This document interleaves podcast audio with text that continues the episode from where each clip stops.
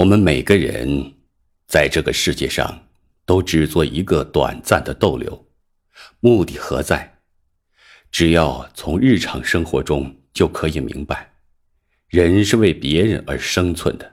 首先是为那样一些人，他们的喜悦和健康关系着我们自己的全部幸福，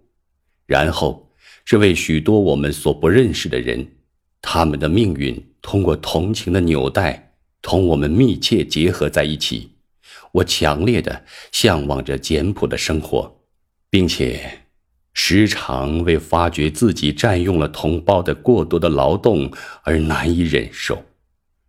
我完全不相信人类会有那种在哲学意义上的自由。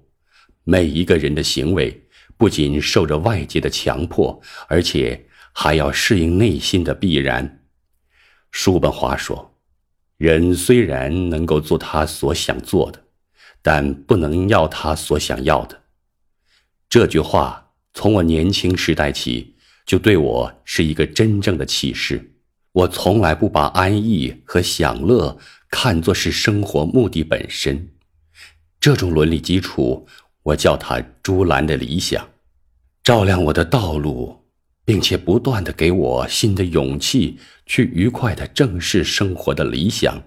是善、美和真。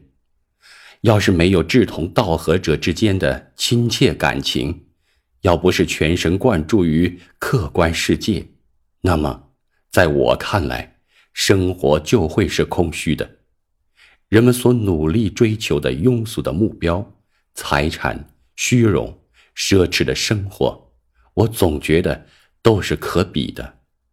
我实在是一个孤独的旅客。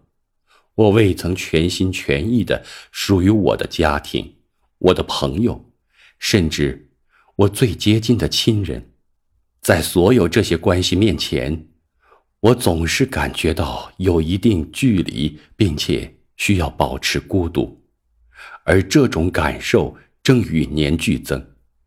这样的人无疑有点儿失去他的天真无邪和无忧无虑，但另一方面，他却能够在很大程度上